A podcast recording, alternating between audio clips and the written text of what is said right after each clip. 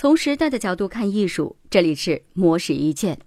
对于许多艺术工作者来说，通过售卖创造力实现物质收入的提升，是一种常见的主动的售卖行为。但是，随着数字媒体的发展，不少普通网络用户的创造力乃至个人信息，却在不知不觉当中被动的成为销售的商品。据伦敦政治经济学院副教授孟冰纯介绍，如今无处不在的商品化逻辑也渗透到社会的各个方面，比如很多所谓的用户生产内容平台。刚开始灌输给用户的话语就是降低进入媒介生产和流通的门槛，让大众的创造力得到释放，使得每个人都可以讲自己的故事，做自己的媒介产品。但是，用户在平台上所有的活动都会留下一个数字踪迹，这个踪迹会被平台作为数据打包分类，用来预测各种各样的用户行为，然后卖给广告商和政治营销公司。这种商品化的过程非常普遍，又非常的隐蔽，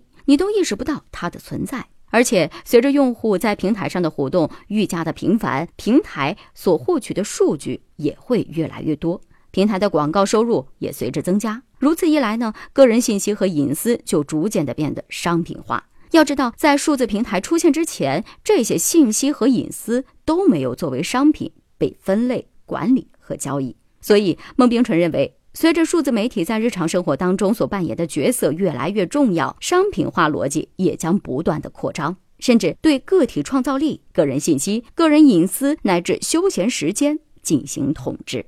以上内容由模式一键整理，希望能对您有所启发。模式意见每晚九点准时更新。